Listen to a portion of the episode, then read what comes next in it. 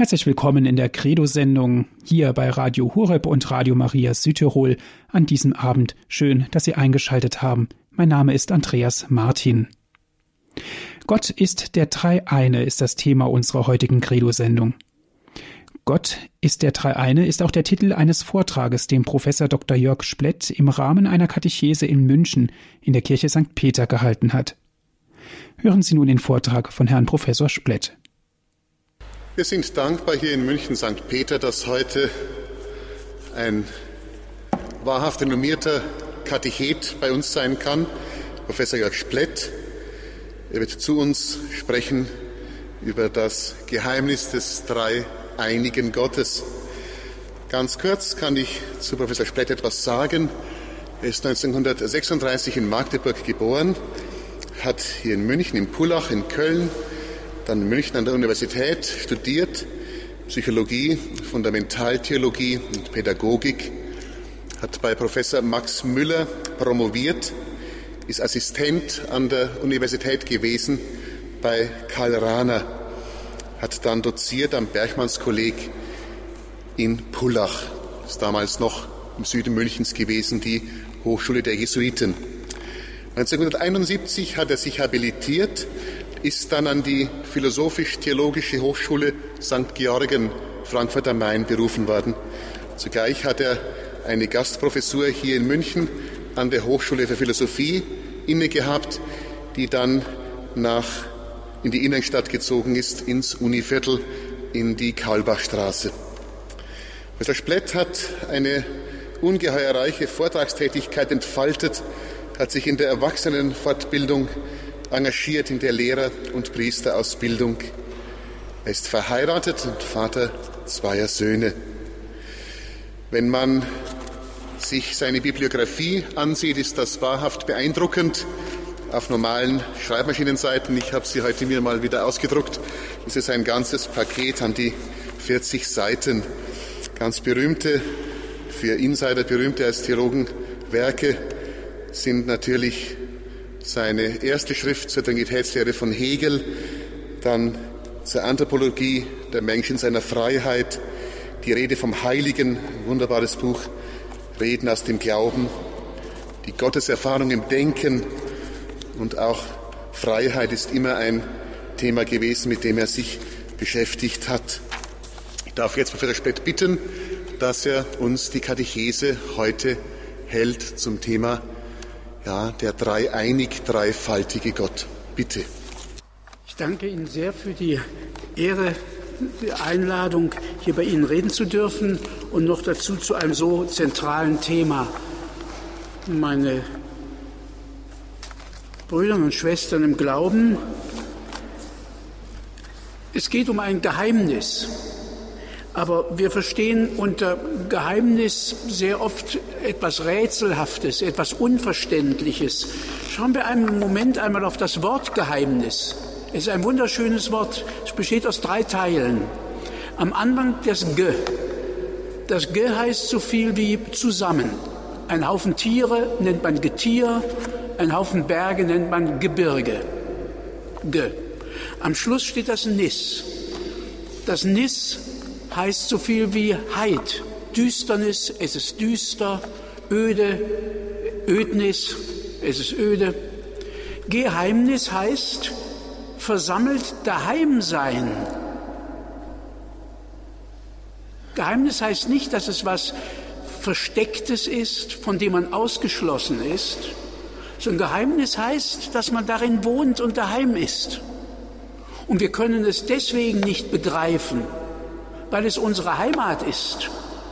Was wir in die Tasche stecken können, das ist, für das sind wir dann Heimat. Aber unsere Heimat können wir nicht in die Tasche stecken. In der sind wir daheim. Und von dort her müsste man sich dann unserem Thema zuwenden.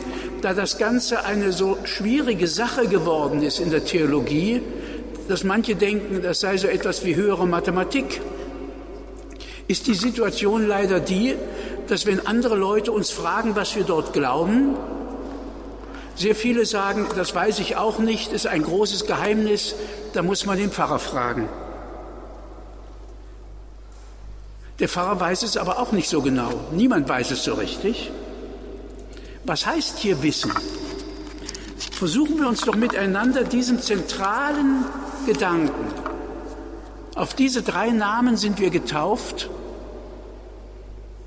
Auf diese drei Namen beziehen wir uns bei jedem Kreuzzeichen. Was ist damit gemeint? Und wie ist die Kirche, wie sind die Christen auf diesen Gedanken gekommen?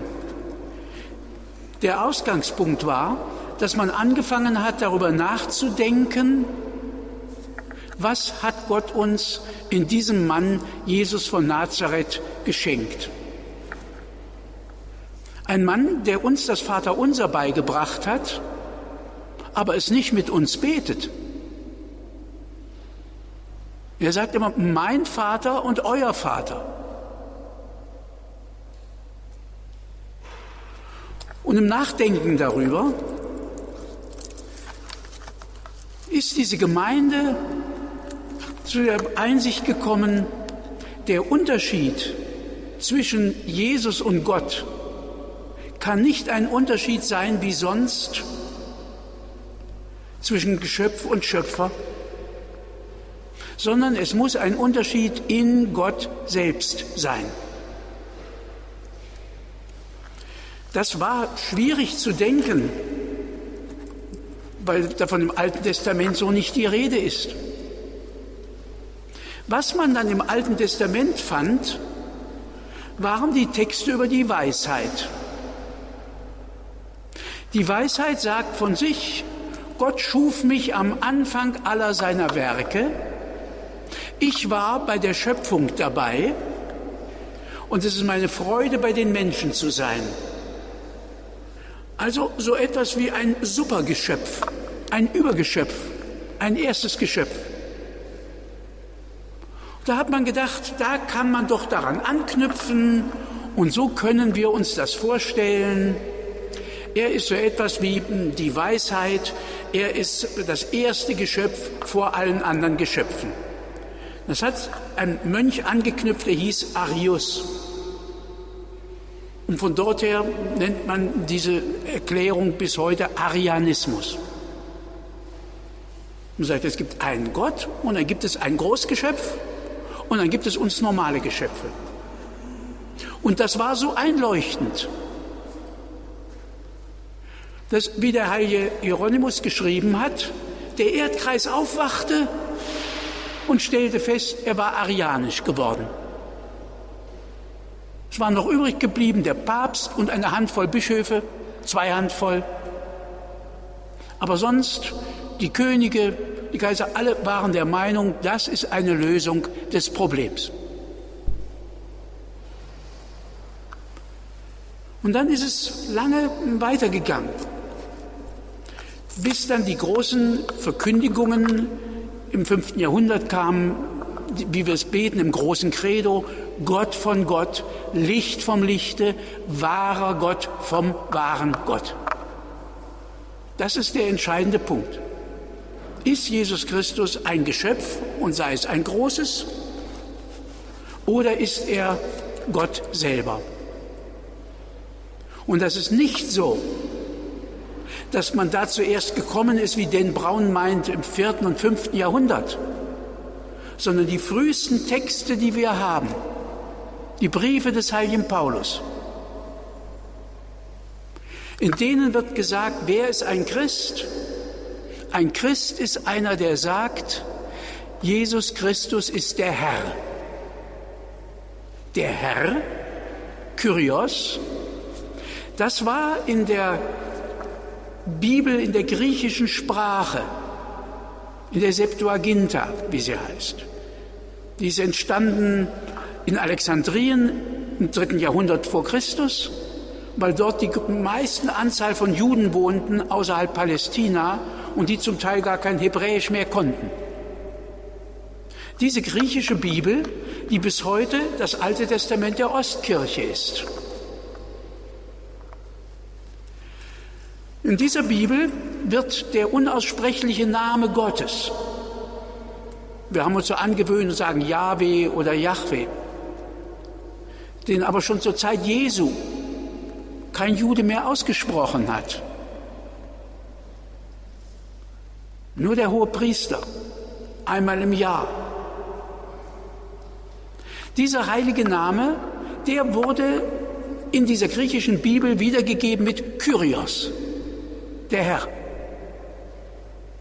So wie auch Luther in seiner Bibel das dort übersetzt. Der Herr. Und so wird es bis heute auch in der Synagoge vorgelesen. Wenn dieser Name kommt, sagt an dieser Stelle der Verleser Adonai. Das heißt, mein Herr.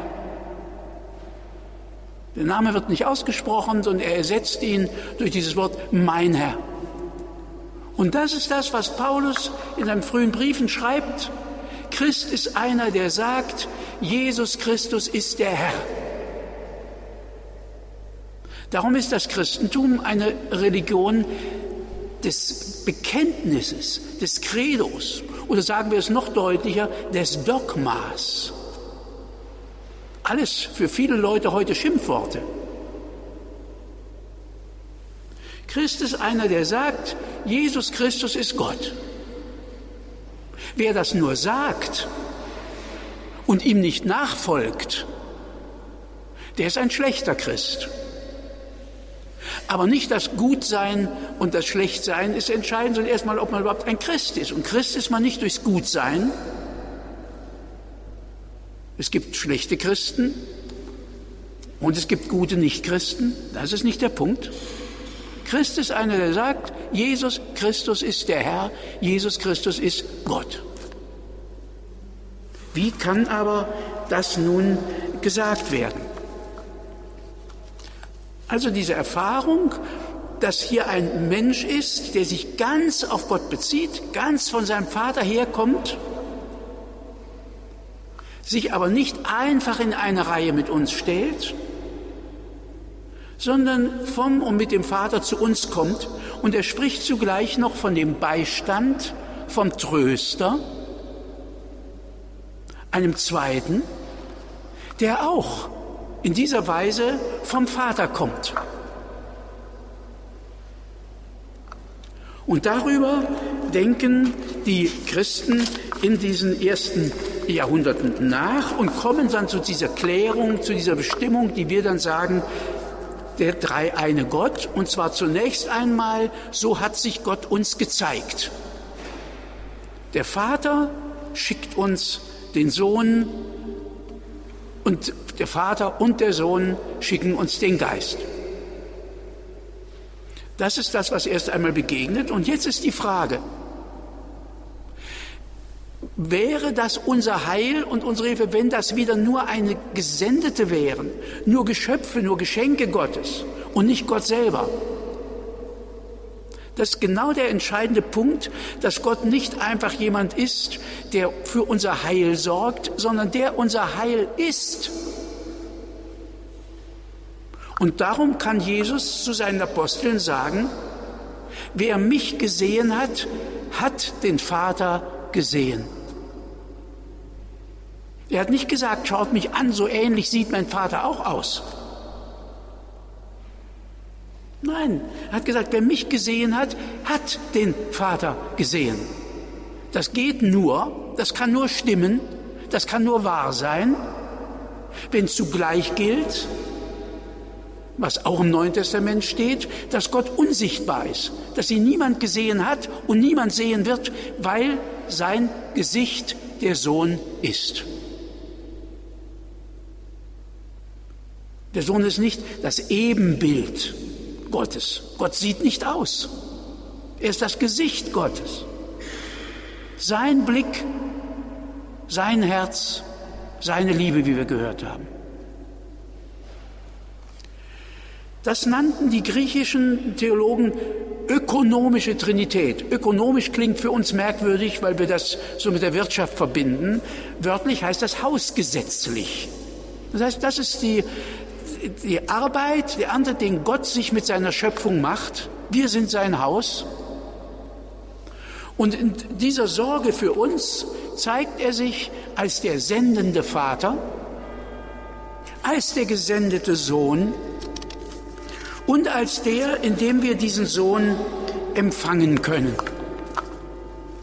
Und ein Grundsatz heißt hier, so hat es Pateraner formuliert, diese ökonomische Trinität, diese heilsgeschichtliche Geschehen ist Gott selbst. Wenn Gott nicht so wäre, dreieinig, wäre er in diesen Sendungen nicht erschienen. Wir hätten es mit anderem zu tun, mit Gott erfüllten, aber nicht mit Gott selbst. Das war der eigentliche Zugang, also das Nachdenken der Menschen, was ist uns in diesem Mann Jesus von Nazareth geschenkt worden. Wenn man das jetzt so in dieser Weise gesehen hat, vorher wäre da niemand drauf gekommen, kann man jetzt auch nochmal nachdenken, gibt es nicht Gründe, wo wir auch mit der Vernunft das schon verstehen können. So wie die Kirchenväter gesagt haben, wenn wir glauben, können wir auch versuchen zu verstehen, nicht zu begreifen.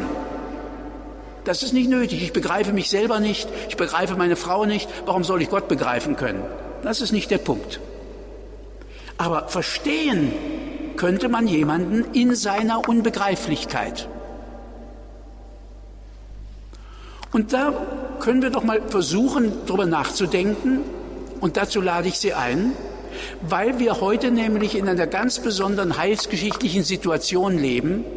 In der Neuzeit hat kaum jemand unter den Christen, einige wenige schon, aber sonst kaum über die Dreieinigkeit nachgedacht. Pateraner pflegte zu sagen, wenn sich herausstellt, dass die Trinität falsch ist, müsste man nicht viel wegwerfen aus den theologischen Bibliotheken. Das ist ein Jammer dass dieser zentrale Gedanke unseres Glaubens uns so fremd ist, dass wir da einen großen Bogen darum machen. Versuchen wir uns dem doch anzunähern. Für die alten Griechen, die wussten nichts von Schöpfung. Die haben gemeint, die Welt ist ewig und schon immer da gewesen. Und die Gottheit ist nur dafür da, um diese Vielfalt und die Fülle der Dinge zu einen, in eins zusammenzuführen. Wenn man aber glauben darf, dass Gott die Welt und alles aus nichts geschaffen hat, dann ist er nicht bloß der Grund der Einheit des Vielen, sondern dann muss er auch Grund der Vielheit des Vielen sein. Vielheit ist nichts Schlechtes. Sie werden sagen, das ist zu philosophisch, was soll das? Fassen wir es anders an. Was ist denn das Höchste, was ein Geist- und Freiheitswesen tun kann? Ich behaupte, zu lieben. Nun haben die alten Metaphysiker und Theologen gesagt, Gott liebt sich selber und das ist in dem Fall auch gar nicht unanständig, weil er höchst liebenswürdig ist. Aber ist denn der Kern der Liebe, ist denn die Spitze der Liebe Selbstliebe? Stimmt das? Ich möchte Ihnen zwei Spitzenbestimmungen von Liebe nennen. Die eine ist so etwas ästhetisch erst einmal. Da heißt Liebe sagen in der Spitze, ich bin ganz entzückt von dir, ich bin ganz hingerissen, ich bin ganz weg. Und was sollen wir nun zu jemand sagen, der sich vor den Spiegel stellt und von sich selbst ganz hingerissen und weg ist? Auch wenn es ein hübsches Mädchen ist. Ich finde das eher ein bisschen komisch dann. Man ist von anderen Leuten entzückt, nicht von sich selber. Wahrscheinlich kennen wir alle Leute, die auch von sich selber entzückt sind, aber das ist nicht der beste Zug an ihnen. Also ästhetisch entzückt sein von, aber nicht von sich. Und ethisch, da ist die Spitze von Liebe, Leben und Sterben für jemand. Wobei wahrscheinlich das Leben für jemand schwerer ist als das Sterben, denn das dauert länger. Aber beides zusammen als die Spitze. Und wenn jetzt hier jemand sagt, ich lebe und sterbe für mich, dann finde ich das schon nicht mehr komisch, sondern tragisch. Und darum meine ich, ist Selbstliebe eher was Tragikomisches. von sich entzückt sein, für sich leben und sterben. Ich bin froh, an einen Gott glauben zu dürfen, wo der Vater den Sohn und den Geist liebt und der Vater und der Sohn den Geist und der Sohn und der Geist den Vater und, und, und. In einem sich wegschenken an, statt bei sich anzukommen.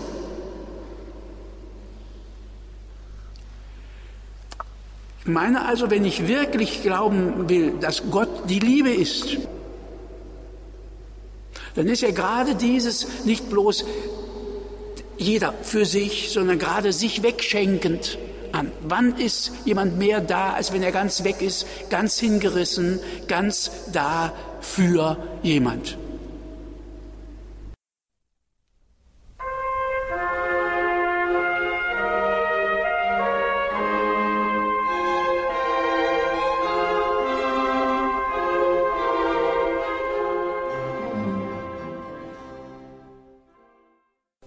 Sie haben eingeschaltet hier bei Radio Horeb und Radio Maria Südtirol.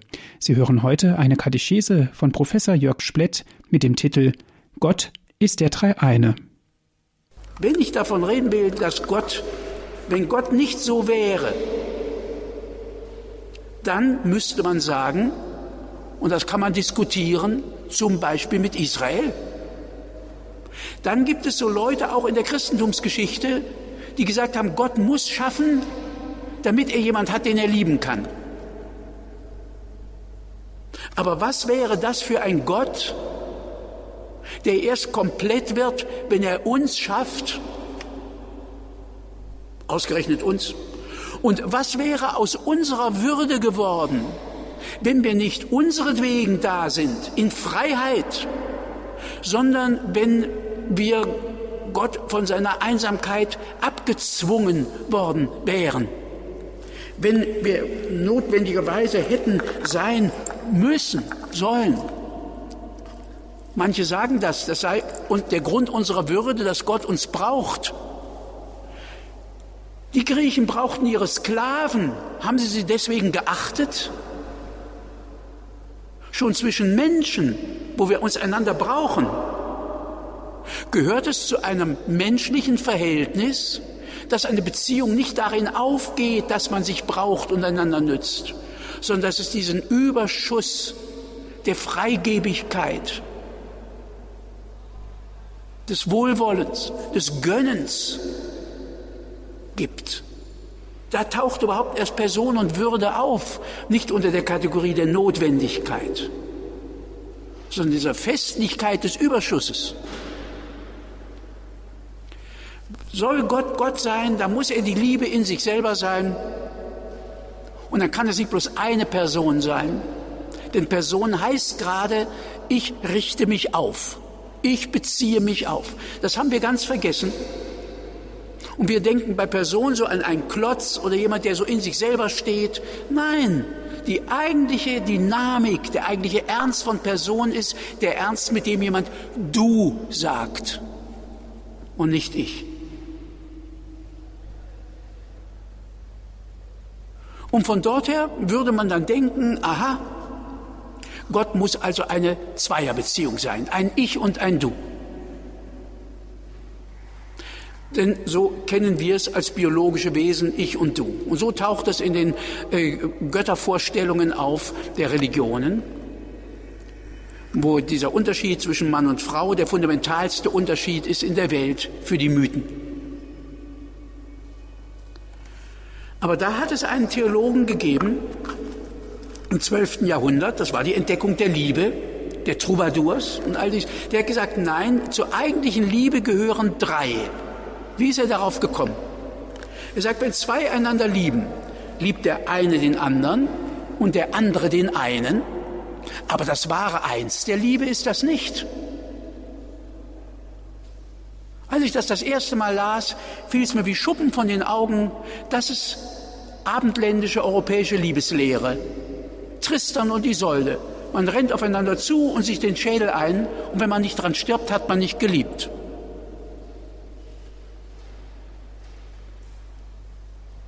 So sieht das also im Abendland aus in der Vorstellung. Und jetzt sagt dieser Theologe, Richard hat er geheißen, aus einem Kloster bei Paris, so klein war Paris damals, St. Victor hieß das. Der sagte, der eigentliche Ernst und die eigentliche Einheit der Liebe ist dort gegeben, wo von Zweien ein Dritter eines Herzens und vereint geliebt wird und wo die Liebe Zweier in ihrer Liebe zum Dritten zusammenschlägt in eins, in unum conflatur. Also so muss man das anschauen und dann muss man dahinter sehen, wir kennen das alle, diese ganzen Erzählungen mit den Dreiheiten, was es dort gibt, den Dreiklang, ganz wichtig bei Bach. Das Unum Verum Bonum, die Grundfarben, der heilige Patrick, hat Irland bekehrt und äh, missioniert mit dem Kleeblatt. Er hat den Klee hochgehalten und hat gesagt, seht ihr, drei Blätter, ein Klee. Habt ihr das verstanden? Die sagten, hm, ja. Er sagte, ich auch nicht. Da ist nichts zu verstehen auf einer Ebene von eins und drei, sondern es ist ein Grundsatz in den Konzilien gesagt, in Gott ist alles eins alles eins, außer dem Gegenüber der Personen. Drei wer, ein was. Das ist der Punkt, um den es geht. Alles was ist nur einmal in ihm. Lassen wir die ganzen frommen Bilder dabei, das heißt, man kann sie halten, wenn man will, aber richtig ist es nur, wenn ich es wirklich auf diese personale Ebene bringe, zwei, wo sich zwei um den Dritten kümmern und der Dritte sich freut, dass die beiden sich finden im Kümmern um ihn. Die zwei spiegeln sich in dem einen und jetzt müssen sie das ins Kreisen bringen. Der Herr Pfarrer hat es am Anfang angesprochen. Der Vater schenkt alles weg an den Sohn. Der Sohn empfängt alles auch das Geben und er gibt und der Geist ist die Person, die empfängt. Was, wie sollte jemand was geben, wenn niemand da ist, der empfängt? Und jetzt bitte, empfangen ist nichts Passives, wie man immer wieder hört. Überhaupt nichts Passives.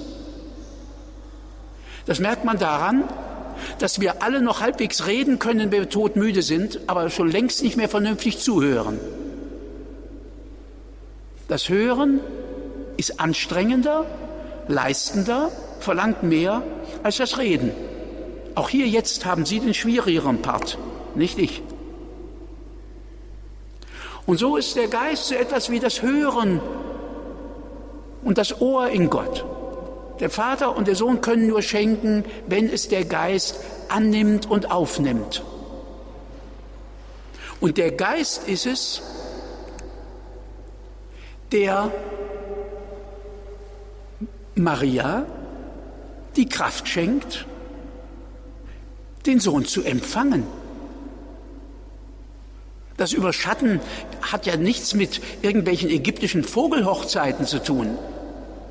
Das ist kein verschämter Ausdruck für irgendwas Sexuelles, sondern es ist die Erkräftigung zum Hören, zum Empfangen. Jeder von uns und jede hat zum Geist zu beten, dass Gottes Wort in unserem Denken, in unserem Reden, in unserem Handeln Fleisch wird. Und auf einzigartige Weise ist das in Maria geschehen. Deswegen finde ich es gar nicht gut, wenn man davon redet, dass Maria die Braut des Heiligen Geistes wäre oder so etwas. Der Geist ist ja nicht der Vater Jesu. Lassen Sie das bitte alles weg. Er ist derjenige, der in Gott empfängt. Maximilian Kolber hat gesagt, er ist die ungeschaffene Empfängnis. Und er ist der, der uns die Kraft gibt, Gott zu empfangen, sein Wort zu empfangen, seinen Sohn zu empfangen und seinen Sohn in unserem Denken, Reden und Handeln Mensch werden zu lassen. In diese Dreiheit, und die müssen Sie jetzt kreisend vorstellen, Der Vater und der Sohn kümmern sich um den Geist, der Sohn und der Geist um den Vater, der Vater und der Geist um den Sohn. Dieses Dreispiel, das wiederholt sich noch einmal in unser aller Verhältnis zu anderen Menschen und Gott. Ich habe darüber angefangen nachzudenken, als ich mich verliebte und verlobte und sagte, wie soll ich Gott und meine Frau zugleich lieben? Dann sagt die Nachfolge Christi, ja, man soll mit dem rechten Auge auf das Himmlische gucken und mit dem linken auf das Irdische. Ja, was mache ich da, wenn beide beide Augen wollen? Und dann sagen so Christi Erklärung, ja, man liebt so den anderen, aber eigentlich durch ihn hindurch Gott. Wenn man den Armen gibt, leiht man dem Herrn. Aber das kann doch nicht stimmen. Ich schaue meine Frau an, die denkt, ich schaue sie an. Nein, ich gucke nur durch, ob da Gott durchguckt. Das kann doch nicht stimmen. Es gibt nur eine einzige Möglichkeit zu sagen, ich gehe mit meiner Frau auf Gott zu und ich gehe mit Gott auf meine Frau zu und meine Frau geht mit Gott auf mich zu. Ein dreifaches mit. So kann sie mich dann noch einigermaßen ertragen, weil sie es nicht alleine tun muss.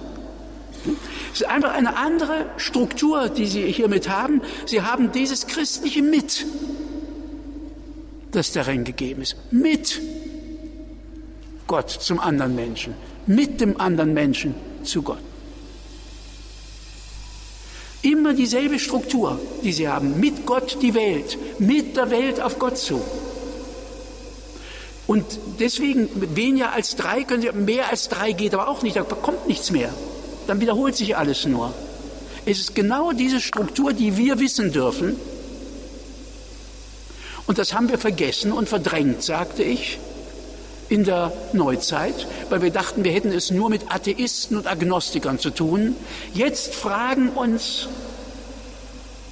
die Juden und jetzt fragen uns die Muslime, was ist mit eurem glauben, jetzt müssen Christen endlich über ihr Kern- und Grundgeheimnis nachdenken und müssen eine Antwort geben können. Im Gespräch sowohl den Muslimen wie den Juden. Was, wie sehen wir das Verhältnis zu Gott? Wie sehen wir unser Verhältnis zu Gott und zum anderen Menschen, zu Gott und zur Schöpfung? Und finden dieses Verhältnis genau ursprünglich in Gott selbst schon wieder. Nicht einfach bloß ich, du, das Mit ist es und das Wir ist es. Lassen Sie sich bitte nicht täuschen. Wir ist nicht, wie wir in der Schule gelernt haben, die Mehrzahl von Ich. Die Mehrzahl von Ich heißt Iche. Wir ist ein Wort für Ich und Du. Für ich und du gegenüber dem Dritten. In unserem Leben oft dem ausgeschlossenen Dritten. Wir schließen wen aus, wir, wir, wenden uns gegen jemanden, man macht Allianzen gegen. Nein, hier geht es genau um dieses Mit. Deswegen ist unser Gott ein Gott der Liebe und ist das das Zentrale im Christentum, dass hier genau dieses Mit gelebt werden darf und dieses Leben, das wir schon so leben, wir das Gegenüber, geschöpfliche Gegenüber und Gott. Und jetzt tiefer nochmal gewusst, das ist Teilnahme am Leben Gottes selbst.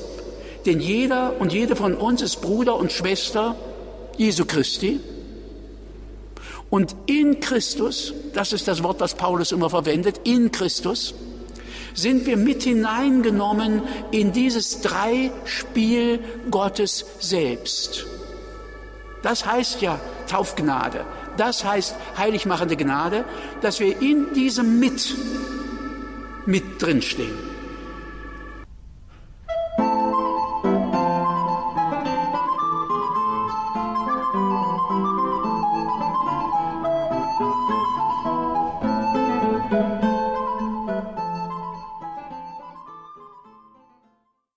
Heilige Augustinus hat das anders gemacht. Er hat so Dreiheiten in uns gesucht. Den Verstand, das Gedächtnis, den Willen.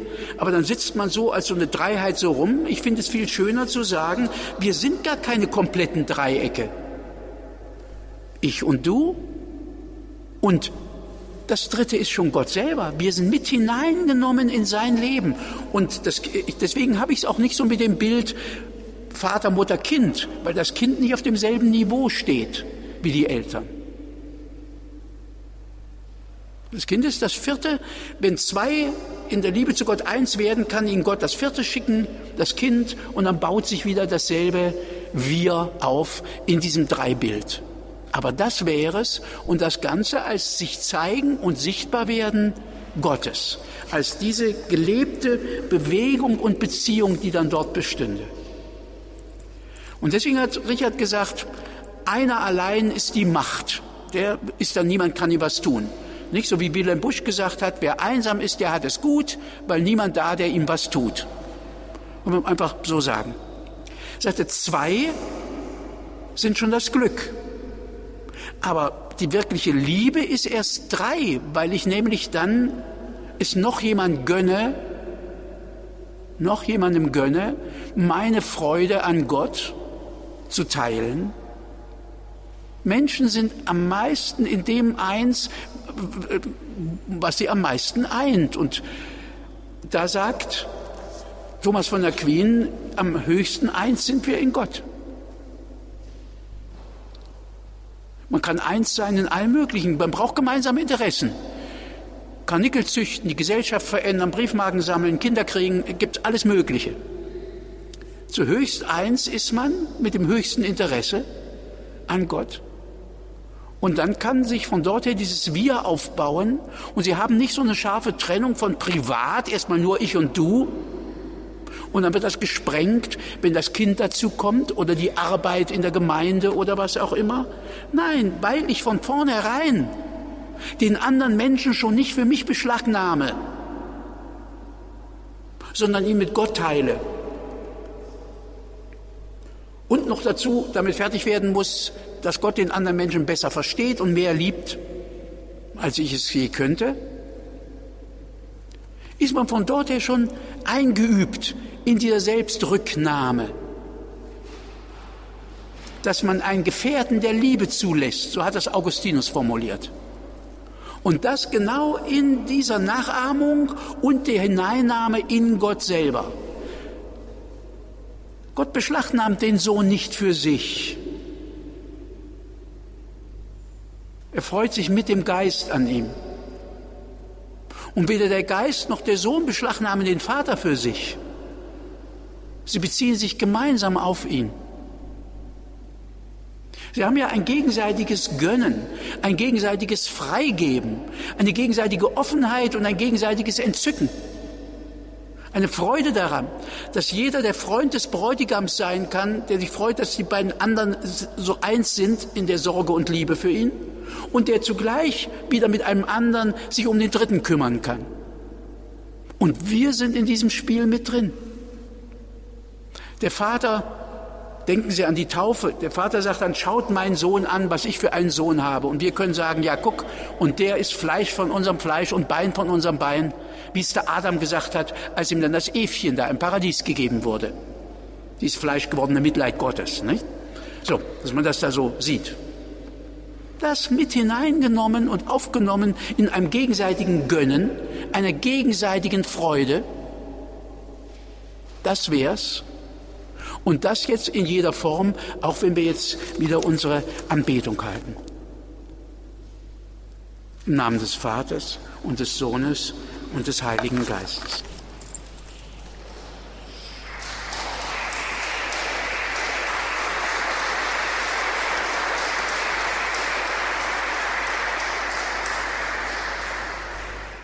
Gott ist der Dreieine lautete ein Vortrag von Professor Jörg Splett, den er in München in St. Peter gehalten hat. Möchten Sie noch einmal diesen Vortrag hören, haben Sie die Möglichkeit, eine CD bei unserem CD-Dienst zu bestellen. Dazu rufen Sie einfach an unter folgender Telefonnummer 08323 96 75 120. Wenn Sie von außerhalb Deutschlands anrufen, dann wählen Sie bitte die 0049 vor. Dann geht es weiter mit der 8323 96 75 120. Gerne können Sie sich auch diese Sendung im Internet auf Ihrem Computer herunterladen. Das Ganze geht ganz einfach auf unserer Homepage. Sie finden sie unter www.hore.org. Noch einmal unsere Internetadresse www.hore.org. Dort gibt es die Sendung im Podcast und Download-Angebot.